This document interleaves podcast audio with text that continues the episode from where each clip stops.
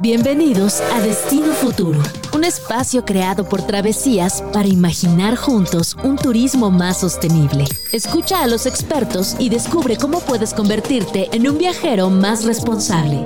Inspírate con nosotros y prepárate para descubrir un mundo con otros ojos. Hola, buenas tardes, yo soy María Pellicer. Nos escuchamos en Destino Futuro y estamos en Radio Chilango 105.3 de FM. Ya saben que nos pueden escuchar también en radio.chilango.com. Nos pueden seguir en arroba travesías, en arroba destino-futuro MX. Y como todas las semanas estamos aquí platicando sobre turismo y sobre sostenibilidad. Y hoy tenemos una invitada súper especial. Está con nosotros Sandra Corales, que nos va a estar platicando de su proyecto Abejas de Barrio. Conoce las ideas y propuestas de las voces más respetadas de la industria con CrossShake. Bueno, como les contaba, hoy está aquí con nosotros Sandra. Sandra es apicultora y coordinadora de abejas de barrio, una un proyecto 100% mexicano, 100% chilango, que se fundó en el 2016 en Xochimilco y que se dedica a la preservación de las abejas por medio de la práctica apícola, así como a la comercialización de miel de abeja y productos derivados de la colmena. Me contaba Sandra, ahorita antes de entrar al aire, que en realidad ella tiene una formación de filósofa. Sandra, bienvenida, gracias por estar aquí conmigo y platicando. Sé que no es nada fácil venir de Xochimilco, que lo tratamos otras veces y no salió, así que gracias por estar aquí hoy. Gracias a ti, María. La verdad es que es muy bonito platicar y que pues dar a, dar a conocer esto que hacemos. Totalmente, totalmente. Bueno, justo y para a ver, me lo estabas contando antes de entrar al aire. Tú tienes una eh, formación de, filosofía en la UNAM. Estamos platicando que las dos estudiamos en filosofía y letras. ¿Cómo llegaste a estas abejas y este proyecto tan, decíamos, qué, extraño, porque no, no es común en la ciudad? Sí, pues eh, yo siempre trabajé con una perspectiva comunitaria. Me acuerdo que en la universidad, pues como estudiantes nos organizamos para ir a las comunidades, siempre hacer como mucha incidencia en nuestras ideas, queríamos llevarlas a cabo y todo a veces un poco obsesivo. Entonces de ahí pues salté un poquito como a la parte práctica de trabajar con poblaciones vulnerables y el área de los productores en la Ciudad de México me llamó mucho la atención y ya después descubrí que el 53% del suelo en Ciudad de México, bueno, que antes era Distrito Federal, que también eso es pues, un tema, ¿no? Em, es suelo rural. Entonces ahí se practican actividades pecuarias, actividades agropecuarias súper importantes que tienen que ver con la soberanía alimentaria, ¿no? Entonces me acerqué mucho por estos temas de soberanía alimentaria, de em, también economía solidaria y pues fueron como parte importante porque los apicultores me abrieron un poco el camino para entender cuál era la actividad importante este, en el caso de las abejas. Y gracias a que ellos me dieron trabajo, mi primera chamba, este, fue que pude aprender apicultura y después como generar un proyecto que tuviera pues una incidencia social ¿no? y sobre todo comunitaria desde nivel personal hasta convertirlo en algo que pueda ser un refugio para muchas personas que quieren hacer actividades y que incluso pues a veces no pueden hacerlo, ¿no? Por, porque están viven en la ciudad. La ciudad a veces es un monstruo que no permite llevar a cabo otras actividades, entonces pues creo que eso eh, fue lo que entendí un poquito, como cómo practicar una actividad que me, que me dé para adelante y que al mismo tiempo me, pues me guste mucho, ¿no? Y mi pasión fueron las abejas en ese momento y siguen siendo ahora. Y para quien no haya escuchado, ¿qué es Abejas de Barrio? Claro, es un proyecto eh, que trabaja en la zona de Xochimilco, en la zona patrimonial.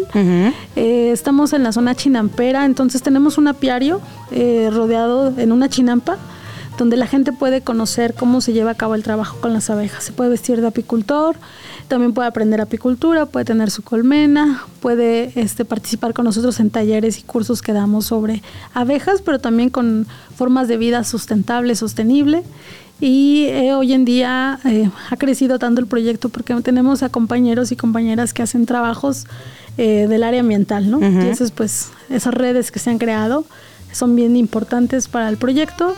Y entonces ustedes pueden buscarnos en Instagram, en Facebook, en nuestra página web y entrar a, vivir la experiencia de ser apicultor por un día, pero también de ser apicultor, de formarse. De hecho, pues ese es mi, mi objetivo hoy en día, convertir abejas de barrio en una escuela de apicultura en Ciudad de México donde el aula sea un apiario y la gente aprenda apicultura de forma real, ¿no? Lo digo de forma real porque apicultura es difícil encontrarlo. Este, entonces, para ser apicultora hay que trabajar con abejas. Sí. Entonces es otra forma de aprender. ¿Y es factible? O sea, digamos a mí que no nunca me he acercado, ¿se ¿Podría tener en mi casa, en un jardín, un pequeño apiario? No. ¿Por qué no? Este, no, porque las abejas en la ciudad están prohibidas. Ok. Eh, no se puede tener abejas en la ciudad porque em, es un tema, eh, en los años 70 hubo un, un, tema de africanización. Ah, me acuerdo. Por la africanización hace a las abejas muy defensivas. Entonces las abejas están confinadas a las áreas rurales y esa, esa parte es muy importante que la gente la sepa. Eh, no te puedes arriesgar a tener colmenas en, tu azotea, en la azotea porque es peligroso. Entonces hay que tener las abejas en zonas específicas que es de 400 metros alejados de una vivienda. Eso es lo que dice la ley. Em, en Europa y Estados Unidos sí se puede practicar la apicultura porque ellos no tienen africanización. Ya. Sus abejas son más dóciles. De acuerdo. Sí. Y entonces, porque también estamos platicando de esto, un poco la idea de abejas de barrio y la idea del espacio que tienen en Xochimilco es darle a quien vive en la ciudad la oportunidad de tener un espacio donde tener una, o sea, yo podría tener una colmena, una, una no sé, ni, siquiera me sé la terminología. Una colmena. Una colmena en, en, el espacio de ustedes. Sí, claro. Y que en algún momento dado tú con la práctica este, puedas tener tu propio apiario buscando un espacio también. Algo muy importante de saber es que nosotros, yo, bueno, Abejas de Barrio está en Xochimilco, en Xochimilco por la comunidad de Xochimilco, porque los xochimilcas me dieron permiso de usar una chinampa y convertirla en un espacio que sea un apiario. Entonces, em, los apicultores trabajan así. Por ejemplo, llegan a un espacio para poder colocar sus colmenas una temporada y piden permiso para poder estar en esas tierras que nadie está ocupando en ese momento y después hay que llevarlas a otro lado. Entonces nosotros también hacemos esta actividad que se llama transhumancia. Significa llevar las colmenas de un lugar a otro para seguir las flores. Y durante todo el año poder producir miel de diferentes tipos. Entonces eso también es bien importante saber que al final los apicultores están buscando dónde producir miel en zonas rurales, obviamente. y pues todas esas eh, estrategias y formas de cómo hemos hecho el proyecto, pues también a la gente se las explicamos para que sepa que no hay imposibles. Aparte de que las abejas puedes trabajar con ellas sin tener que visitarlas diario, ¿no? Con una vez a la semana o cada 15 días que las veas es suficiente. Y justo me contabas, Sandra, de lo importante que, para, que es para ti trabajar en, en comunidad. Y me imagino que en el caso de Xochimilco debe ser una, una comunidad pues con unas características muy diferentes a otras. ¿Cómo ha sido tu experiencia de...? Porque siento que como chilangos estamos muy desconectados, hay veces de, de Xochimilco y lo vemos como eso, un lugar turístico, un, pero la gente que en serio vive ahí, ¿cómo ha sido tu experiencia con ellos? Y... Ah, es súper importante porque Xochimilco ha sobrevivido gracias a la gente que ha trabajado durante muchos años en las chinampas. Son gente que viene de Puebla, de Oaxaca, de Chiapas, que sabe trabajar el campo y que ocupa las chinampas, por ejemplo, ahí donde estamos es una zona fuerte de producción de flores. Entonces ocupa las chinampas para trabajar y para vivir. Y eso es muy importante que nosotros sepamos que ellos son guardianes de las chinampas. Y también están las generaciones más grandes que son los chinamperos que todavía llegan a sembrar maíz, ¿no? O sea, son poquitos. Esa es más pueblos como San Gregorio, pero del lado donde estamos nosotros, que es la zona centro de Xochimilco, que así ya no hay tantos chinamperos y los que quedan pues ya son personas mayores y pues tenemos que formar escuelas, ¿no? Escuelas de gente que trabaje las abejas, que trabaje la chinampa, que siembre maíz, que haga recolección de semillas, o sea, todo ese tipo de cosas que se están perdiendo. Entonces para mí es muy importante que sepa que algún día, este, pues si nosotros no estamos, alguien va a seguir cuidando las abejas. Y en ese sentido, ¿cómo ha sido trabajar con los niños de esa comunidad? Nosotros hemos brindado talleres y cursos de forma autogestiva a los niños y niñas de la Chinampa. Eh, lo que hacemos es convocar a profesores con intereses afines en agroecología, en apicultura, para que nos ayude con brindar los talleres. Niñas y niños han tomado los cursos y los talleres y pues es muy padre porque son niños que viven las chinampas, ¿no? Que a lo mejor sus padres pues no tienen acceso a pagar cursos de verano porque pues, son más caros, pero con nosotros es gratuito para los niños de dentro y tiene un costo para los niños de afuera. Con eso pagamos los maestros. Y algo que me comentabas que también me llamó mucho la atención, Sandra, es que la experiencia de la gente que conoce el campo y de los que no lo conocemos y vivimos en el concreto, a la hora de acercarse con las abejas es muy distinta. Claro, creo que em, como no es parte de nuestra vida a veces, eh, lo, romantizamos mucho, lo vemos como algo solamente lindo, pero hay mucho trasfondo político, económico, social de las actividades agropecuarias. Y en el caso de la apicultura, eh, a veces las abejas ya tienen como este halo de misticismo. Hoy en día se habla de su importancia, pero Apis mellifera solo es una especie, hay 20.000 especies de abejas, todas son diferentes, importantes y a veces no las conocemos. Entonces hay que abrir esos temas como divulgación para que la gente conozca que hay muchas especies importantes, ¿no?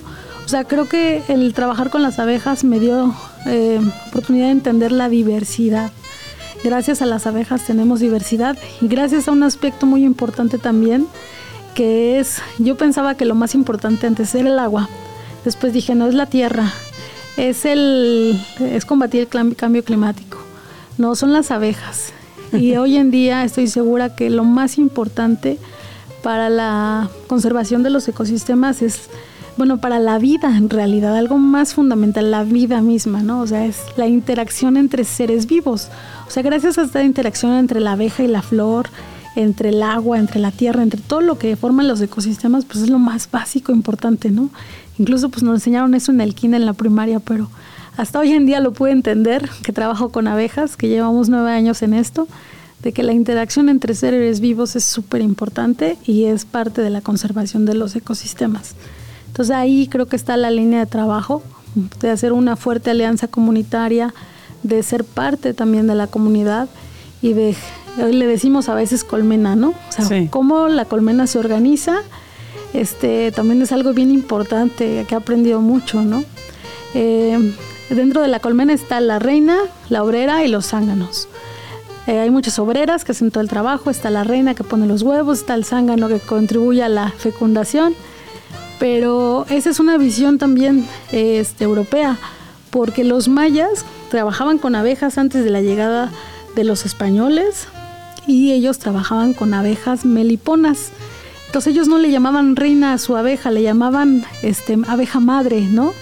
es bien diferente la cosmovisión. Entonces todo ese tipo de cosas también son como ah, pues entender que hay muchas formas de trabajo con las abejas, no solo una. Claro. Sí, y en ese sentido posiblemente aprendemos cosas. Digo, las abejas, como bien decía, son crece uno pensando que son peligrosas o ahora que mencionabas lo de las abejas africanas me hiciste pensar mucho en una época cuando yo era chica que todo Chapultepec estaba lleno de unas cajas azules que colgaban de los árboles porque justamente para esas abejas. O si el que vio la película de mi primer beso y el niño que lo pican las abejas. Entonces como que al final hay mucho de, ese imaginario colectivo que todos tenemos y es verdad que hay una campaña fuerte para, para reposicionar a la abeja como es la salvadora, pero sola tampoco le podemos dar ese... Y algo que te quería preguntar es, ustedes producen miel, ¿también es un negocio eso para ustedes? ¿Ponen a la venta lo que producen o...? Sí. sí. Sí, de hecho, por ejemplo, en la Ciudad de México se produce muy poca miel. Lo que hacen los apicultores en la ciudad es crear eh, valor agregado a partir de los productos. Hacemos, por ejemplo, una bebida que se llama hidromiel, que es una bebida artesanal de miel de abeja. Hacemos jabones, cremas, shampoo, cositas así. Y ese es como el valor agregado de la miel. ¿Por qué? Porque el apicultor se enfrenta a un mercado pues difícil, donde no puedo ofrecer la venta de la miel a un precio más justo. Eh, realmente nuestra miel, por ejemplo, eh, mucha de ella se va directo a las personas que adoptan la colmena. Mm. Cuando adoptan la colmena, ellos tienen la oportunidad de aprender y de cosechar su propia miel. Entonces ahí se va este, la miel que cosechamos, que es muy poca. El año pasado sacamos en total, fueron como 500 kilos de miel se dice mucho, pero es poquito. y este, y pues entonces así es como se puede, eh, así es un negocio, pero realmente no es un negocio tan redituable para los apicultores. Lamentablemente se llega a ofertar el precio hasta en 20 pesos el kilo de miel a nivel de exportación. Y imagino que compites con algunos que producen en cantidades muy difícil, o sea, ya no le igualas el precio jamás. Sí, pues a lo mejor más que competir es como llegar al mercado y que el coyote, bueno, yo, yo no hago ese trabajo, eso lo hacen otros compañeros, ¿no? Llegan al mercado y el coyote les ofrece, dice, ¿sabes qué? El precio está en 20 pesos el kilo y lo tienen que vender, pero una vez platicando con algunos profesores de la UNAM que trabajan temas de abejas, nos decían que mínimo te cuesta 55 pesos producir un kilo de miel.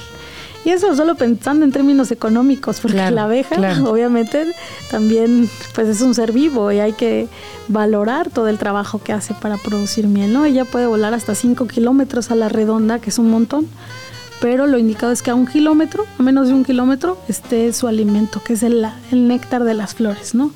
Otro aspecto que se ha dificultado por el crecimiento de la mancha urbana. Sí. Hay menos zonas de pecoreo. Pecoreo es recolectar néctar. Ok. Miel, polen, bueno, néctar, polen, propóleo y agua que necesitan las abejas. Y pecoreo es una palabra que viene de pécora, de pecar, de andar en flor en flor. Mira, con razón. sí. Y es cuando están buscando sus... Están pecoreando. Claro, y esa zona se ha, se ha visto disminuida. Y tú, tú ves en, en Xochimilco, porque bueno, llevas bastante tiempo ahí, llevan, ¿no? Si están desde el 2016 ¿Ves que hay una evolución en estos proyectos comunitarios, otras cosas sucediendo? Sí, creo que hay mucho, mucho trabajo por hacer, pero sí hay muchos compañeros que, incluso hemos visto de, jóvenes que dejan sus papás abandonaron las chinampas a lo mejor y ellos las retoman, o sea, se están retomando el trabajo del abuelo, de gente que está recuperando las chinampas, igual haciendo proyectos turísticos porque Xochimilco se está convirtiendo también mucho en un destino turístico donde quieren ir a acampar, quieren ir a vivir el amanecer, quieren ir a aprender el trabajo. Pero también hay otra parte que se está perdiendo, que es eh, que, la, que los mismos habitantes de Xochimilco pues están vendiendo sus, sus chinampas, algo complicadísimo, ¿no? Este, o digo unos cuantos, porque otros afortunadamente las conservan, ¿no? Sí. Que es lo más importante, ¿no? Pero este, pues hay muchos proyectos que valen mucho la pena. Sobre todo yo hago, este, siempre comparto los proyectos que tienen un enfoque comunitario, porque obviamente hay que buscar atraer a las personas a que vivan esta experiencia y todo, pero también seguir haciendo trabajo al mismo tiempo, paralelo, con la comunidad que lo, que lo rodea, porque gracias a ellos estamos ahí. Sí, porque muchas veces, y lo, lo conversábamos también, eh, el que vive aquí en la ciudad y en, Travesías lo hemos visto mucho durante la pandemia, hubo una gran necesidad de la gente de acercarse un poco a la naturaleza y los que vivimos en la ciudad empezamos a buscar desesperadamente eh, experiencias cercanas, ¿no? Cositas que ir al Nevado de Toluca, ir a un amanecer en Xochimilco, etcétera. Pero es verdad que mm, no terminan de ser más que bueno, yo voy, eh, me apunté el domingo, fui a ver esto y luego me regreso a mi casa y lo olvido. Y al final ahí hay comunidades que, pues, con, como bien dices, con las que hay que trabajar muchísimo más que, que ir a hacer un paseíto turístico que dura un par de horas, ¿no?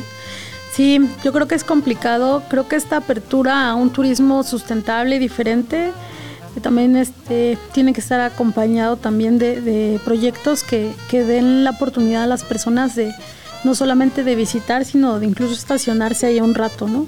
De estacionarse y de crear posibilidades de mundos que sean sostenibles realmente, ¿no? O sea, en Xochimilco tenemos muchos retos. Primero, entre las poblaciones, pues eh, que no ver a todos como competencia, pensar que siempre va a haber proyectos nuevos, diferentes, otros proyectos. en que si vamos a hacer actividades diferentes eh, como organizaciones, como familia, como em, emprendedores, que tengan una mirada comunitaria, que tenemos que también eh, hacer, no, no proliferar estilos de vida donde, digo, a mí me gusta mucho la trajinera y la fiesta, pero a veces el exceso de alcohol pues tampoco es bueno, ¿no? Entonces también regular esas partes nosotros mismos, decirle, ¿sabes qué? Vienes a Xochimilco, este es otro Xochimilco que me gustaría que conocieras, porque ya sé que quieres la fiesta, pero... Pero la fiesta en cualquier lado, no tienes que ir a Xochimilco. Exacto. Sandra, vamos a hacer una pequeña pausa, tenemos todavía muchas cosas que, que platicar, pero vamos a hacer una escala en nuestro playlist viajero.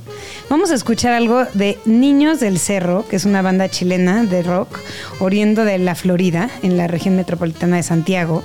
Publicaron su primer álbum de estudio, se llamó Nonato Co, el 10 de noviembre del 2015 y les valió el premio al artista revelación en los premios Pulsar. La banda está es mencionada constantemente como uno de los grupos más importantes de pop de los últimos tiempos y su música abarca géneros como el indie rock, el indie pop y la neopsicodelia. Los dejo con esto que se llama Contigo a cargo de Niños del Cerro.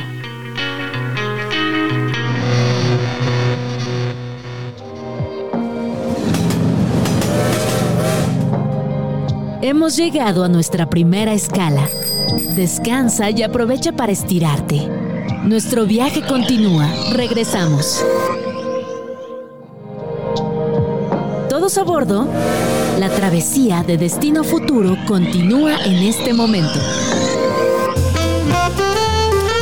Estamos de regreso aquí en Destino Futuro. Nos escuchan a través de Radio Chilango 105.3 de FM. Nos pueden seguir en radio.chilango.com. Yo soy María Pellicer. Estamos platicando de turismo y de sustentabilidad. Y hoy tenemos una súper invitada, a Sandra Corales, que vino a platicarnos sobre un proyecto muy bonito que se llama Abejas de Barrio en Xochimilco. Y vamos a seguir platicando, Sandra. A mí, de todo lo que hemos estado hablando en los últimos minutos, algo que se me queda muy grabado es lo que dice sobre sobre la importancia de las interacciones entre los seres vivos y sobre la importancia de trabajar en comunidad. Y yo creo que para el que nos escucha allá afuera, lo que le debería de quedar muy claro es que acercarse a un proyecto como el de Abejas de Barrio es una oportunidad también de crear una especie de comunidad. Tú me decías ahorita y creo que sería interesante que, que, le contaras a nuestros radioescuchas lo bonito que es para ti, lo gratificante que es sentirte parte de una comunidad, que es la comunidad de Xochimilco, tú no naciste en Xochimilco y, te sientes parte de esa comunidad, ¿no? Sí, así es. Yo creo que es algo que buscamos siempre, como generar estas, como estas comunidades. Al final somos seres sociales y pues es mejor entender un poquito que juntos, haciendo colmena, decimos, hacer colmena es mejor que solitos, ¿no?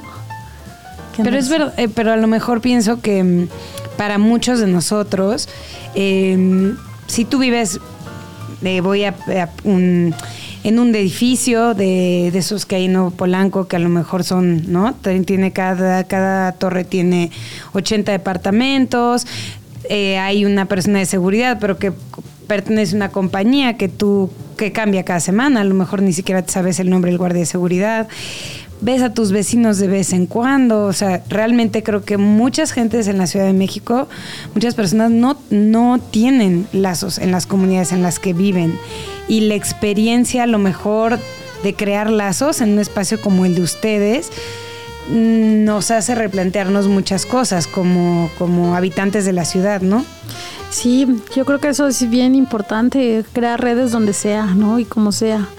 Al final las abejas también, hay abejas en la ciudad, aquí alrededor seguramente habrá muchos enjambres que aprendieron a resistir estos espacios y cohabitan, ¿no?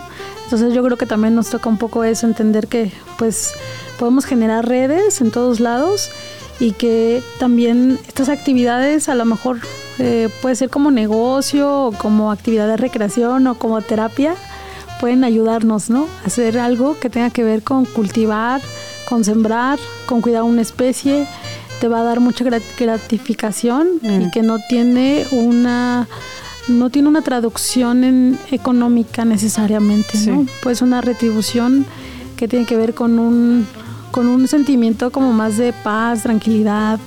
E incluso hemos tenido ejemplos de eso. He platicado con algunas personas sobre los fines eh, terapéuticos de la apicultura. Sí. o sea, no de la apiterapia, que es otra cosa, algo, algo bien distinto que también es importante, pero sino de la apicultura personas han llegado con nosotros, chicos con algunos problemas a lo mejor de ansiedad, depresión, y creo que les ha ayudado un montón, ¿no? dedicarse a una actividad ocupacional, terapia ocupacional y ver sus abejas y cosechar su miel. Sí, que te ayude como a reconectar con literalmente con la tierra, porque estamos tan desconectados en ese sentido que... Y ahí me, me gustaría que nos contara Sandra qué ¿Dónde, dónde, quieres llevar este proyecto? ¿Dónde, cómo, ¿Cómo te imaginas este crecimiento también? Porque es delicado. Sí, es bien importante y siempre me lo he replanteado.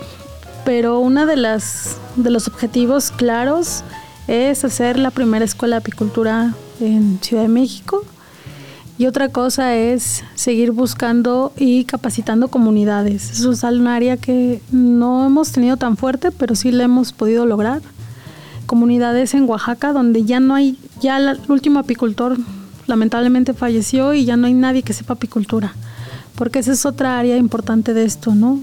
la apicultura es un, es un oficio y se ha estado perdiendo como muchos oficios que hay. Entonces, si no creamos nuevas generaciones, no vamos a tener nuevos apicultores, no vamos a tener gente que se dedique a cuidar las abejas. Si es necesario, muy importante. En Ciudad de México hay alrededor de 170 apicultores, según la Zagarpa, y la mayoría tiene más de 50 años. Necesitamos apicultores jóvenes que quieran hacer de esto una forma de vida. Y creo que esa es parte, es de los objetivos más importantes que tenemos, capacitar apicultores en Ciudad de México y en otros estados para que se dediquen a esta actividad. Bueno, para que quienes nos escucharon hoy platicando contigo puedan acercarse a tu proyecto, conocerlo, anotarse a un, a un curso, a un taller, ¿dónde pueden encontrarlos? Sí, principalmente la información eh, está en Abejas de Barrio, que la página es www.abejasdebarrio.com, pero también estamos en Instagram como Abejas de Barrio, Facebook, este, y o bueno, ahí directamente los vincula a WhatsApp y yo les contesto y ya les, damos seguimiento. ¿Y qué tipo de, de, actividades, digo, para que la gente se une idea, qué, qué tipo de, de, actividades organizan? Pues una de ellas es Apicultor por un día, que es la experiencia de ser apicultor por un día y conocer cómo el trabajo con la colmena, otro es el curso de apicultura para principiantes. Tenemos este año curso de producción de abejas reinas y jalea real, ya ah, para más especialistas. Esto también es con apicultores de la Ciudad de México, y maestrazos en abejas. Este, y tenemos también el amanecer en kayak para que ah, conozcan su Padrísimo, desde a las 5 de la mañana viendo cómo se ve la iztaccigua de los canales de Xochimilco. Y pues hay, varias actividades que también podemos vincular con otros eh, colectivos de Xochimilco que pueden ustedes conocer. Principalmente son esas y pues los esperamos siempre. Bueno, bienvenidos de, a de parte de Travesías vamos a estar ahí seguro porque queremos contar esta, esta historia y espero que muchos que nos hayan escuchado hoy se animen también a visitarlos. Mil gracias, gracias por habernos acompañado y por haber estado aquí con nosotros, Sandra. Gracias a ti, María, gracias a todos.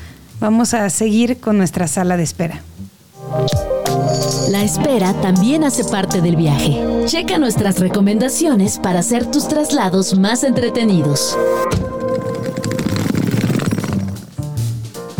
Bueno, llegó la, la, parte de nuestra sala de espera, donde vamos a platicar con nuestros amigos de Bookmate sobre literatura y libros.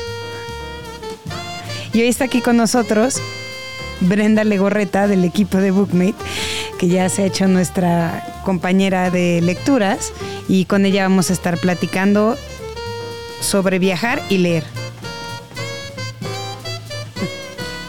Hola Bren, ¿cómo estás? Hola María, te escucho bien. Todo bien Estamos aquí en, en una prueba de sonido. Todo bien, gracias también. Qué bueno. Oye, Bren, pues nada, cuéntanos de qué libro vamos a platicar el día de hoy.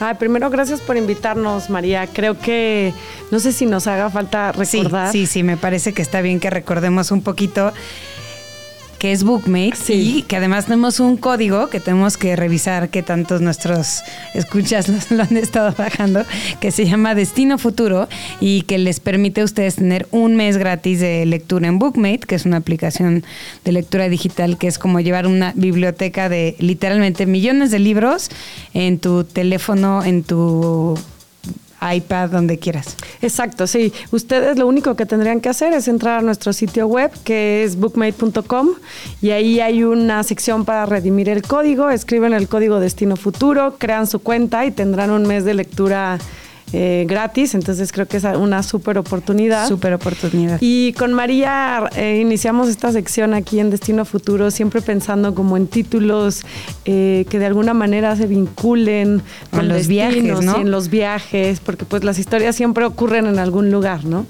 Y ahora quiero platicar de un libro que se llama, yo creo que se publicó hace unos cinco años más o menos, eh, se titula También esto pasará, de la escritora española Milena Busquets. Mm, no lo he leído, no lo he leído. Es una, una historia eh, de autoficción, muy linda, publicada por Anagrama. Y la historia narra, de hecho, la voz de la narradora del personaje que se llama Blanca le cuenta esta historia a su madre que acaba de morir. Eh, la novela inicia en el momento en que la están enterrando y ella hace toda una reflexión eh, sobre cómo va a lograr sobrevivir a esta pérdida tan fuerte y cómo ella está a la mitad de su vida, tiene 40 años, dos hijos, un divorcio, eh, y, le va narrando a, su madre que ya está muerta esta, eh, su propio duelo pero gran parte de la historia ocurre en Cadaqués. Ok. Y es un destino muy particular, ¿no? Yo, yo como me voy acordando de los libros que voy a traer aquí contigo, justo pensando en qué, libros me hacen buscar en Google Maps, ¿no? A ver, ¿en dónde está? esa es una muy buena referencia. sí. Ya cuando estás con el teléfono y el mapa todo el tiempo es que, sí, es como Sí, como para ubicar en qué parte de España, bueno, es un, un, eh, pueblo pesquero muy cerca de de Barcelona.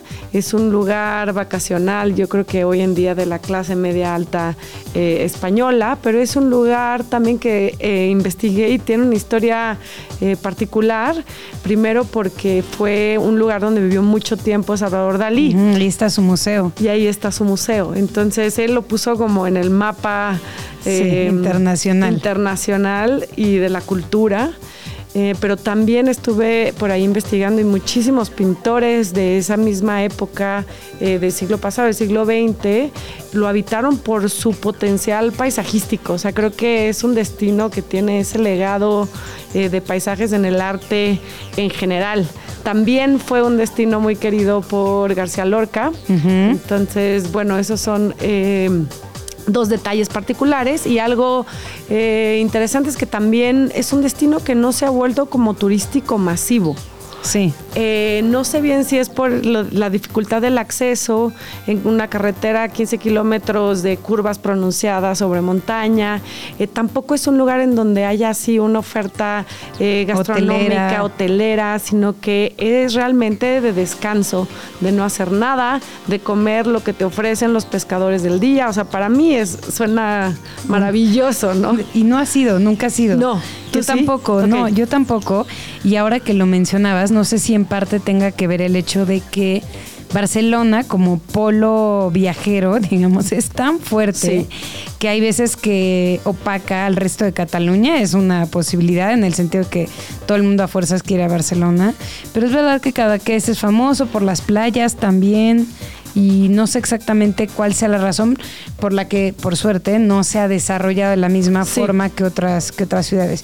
Girona fue la que se convirtió en la ciudad como famosa de la gastronomía porque el celer de Can Roque estaba ahí, pero como que cada es está más... Sí, está más... Eh, no quiero decir en el olvido para nada, pero sí no tan en el mapa de, de viajeros masivos, pero quizás sí de otro tipo de viajeros.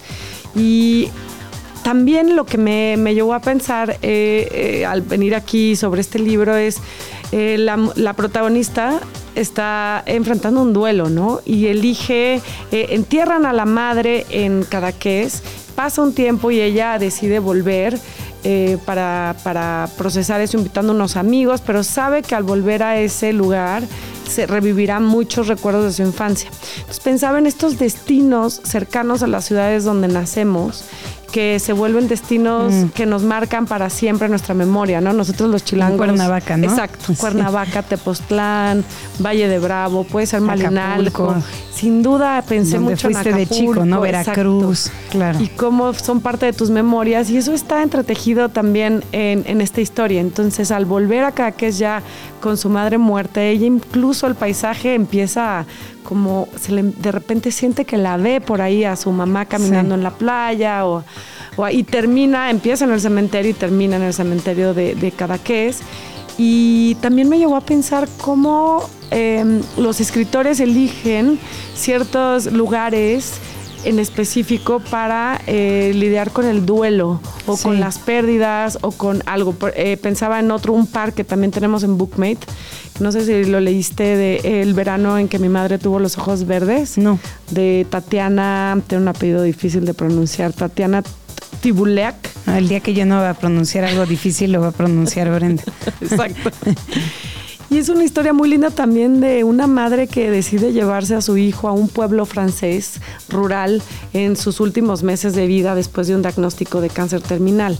Entonces hay algo atractivo de, esos lugares pequeños del viaje, en donde está cerca de la naturaleza, del convivir con los locales, con el mercado local como que se vive a otro ritmo, a otro tiempo.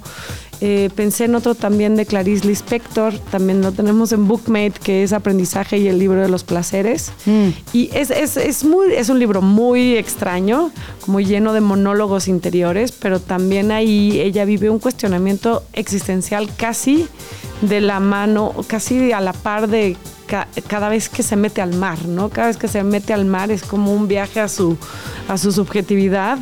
Eh, y me pareció lindo por eso traerlo a aquí para reflexionar en este tipo de, destinos tanto de aquellos donde aquellos con los que crecemos y creamos memorias y recuerdos familiares, sí. como a donde vamos también a veces a sanar. Bueno, ya tenemos nuestros dos próximos para platicar aquí. Bren, gracias por haber venido hoy. Siempre nos falta tiempo, pero ya sabemos, ya les adelantamos nuestros dos próximos temas y nos vamos a ir a nuestra vuelta al mundo a platicar un poquito de lo que ha estado pasando sobre novedades y viajes.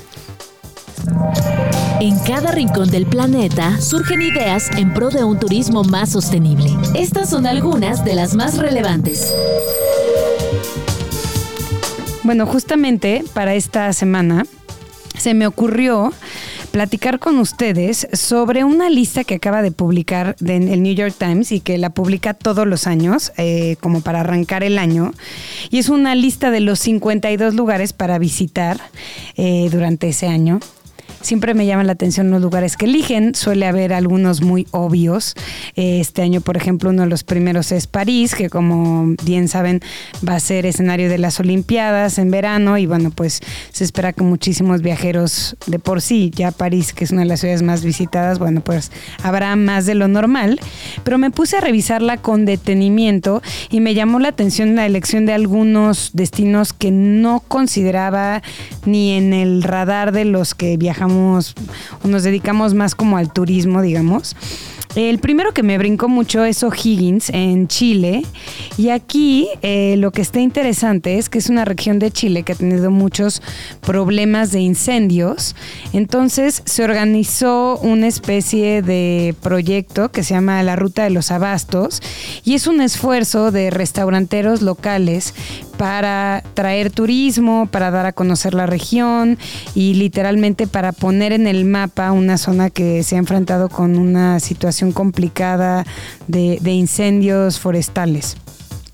El otro lugar que me llamó también muchísimo la atención es Antananarivo, eh, la capital de Madagascar. Y fuera de turismo de naturaleza jamás había escuchado una recomendación de, Madagascar como, como un destino de turístico. Y resulta que acaba de abrir sus puertas un lugar que se llama la Fundación H y es un nuevo museo de arte contemporáneo que busca dar a conocer a jóvenes artistas locales. Y esto ha hecho que de pronto eh, Antananarivo se ponga en el mapa y junto a ese museo se han sumado un par de instituciones más. Está el Museo de Fotografía de Madagascar y el Jacanto Contemporary Choquequer. Ah, no, me hice. ya yo, yo solita me puse el pie. Ese es lo siguiente que les, les quería platicar. El Museo de Fotografía está en Madagascar y la Fundación H. Y el otro lugar que menciona la lista es Choquequeirao, en Perú. Y aquí el New York Times eligió este destino porque hay un sitio arqueológico que no es tan conocido, que es muy espectacular a la altura de Machu Picchu, pero para llegar a él hay que hacer una caminata de 3 a 4 días. Entonces la única forma de llegar es caminando 3 o 4 días. Así que definitivamente suena como un muy buen destino que ir a conocer, pero hay que tener una muy buena condición física. Aparece también en la lista la reserva de la biosfera de las mariposas monarcas, que muchas veces me parece que como mexicanos se nos olvida, pero es uno de los espacios naturales más increíbles del mundo. Y finalmente, el último que les, dos más que les quiero mencionar. El primero es el CERN, que no sé si, si les suena, pero el CERN es el acelerador de partículas más grande del mundo. Es tan grande que la estructura eh, cruza varios países entre ellos Suiza y Francia. Y el Museo del CERN está en Ginebra. Eh, y acaba de ser inaugurado una nueva, digamos, ala. Hasta hace poco se podía visitar, pero no como un museo formalmente. El arquitecto italiano Renzo Piano fue el encargado de hacer el, museo y desde octubre se puede visitar y creo que es una de a los que les gusta la ciencia, les interesan estos temas, es una visita súper, súper, súper interesante. Y finalmente, Brasilia, que yo acabo de ir de vacaciones, eh, acabo de ir de vacaciones a Brasil y fui a Brasilia justamente por la misma razón que el New York Times está sugiriendo y es que durante la pandemia, eh, durante el gobierno de Bolsonaro y después de lo que pasó hace un año cuando hubo unos temas ahí políticos complicados en la capital, todos los monumentos arquitectónicos de la ciudad estaban cerrados, no se podía visitar y hace un par de meses volvieron a abrir al público. La verdad es que para quien disfruta la arquitectura. Brasilia es, un, es una cosa deliciosa, es uno de los monumentos arquitectónicos más importantes del mundo, proyectado en su totalidad por Oscar Niemeyer.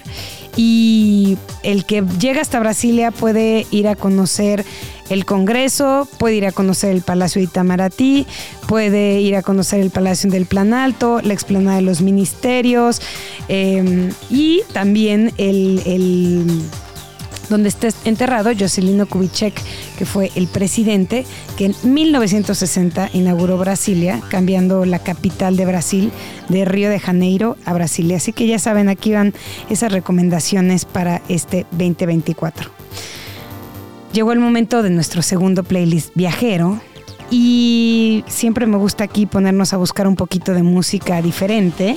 Y en esta eh, ocasión vamos a escuchar algo de Juan Palitos Chinos, que es un dúo mexicano eh, con muchas influencias e inspiración de city pop japonés y con un poquito también ahí como de música indie latinoamericana.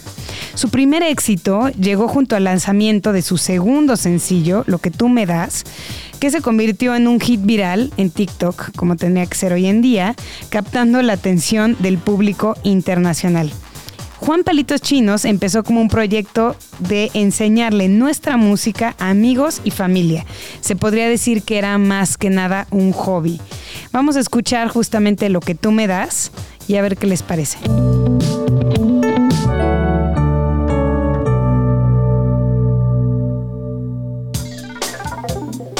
Pues llegamos al final de este episodio, de Destino Futuro. Gracias por acompañarnos.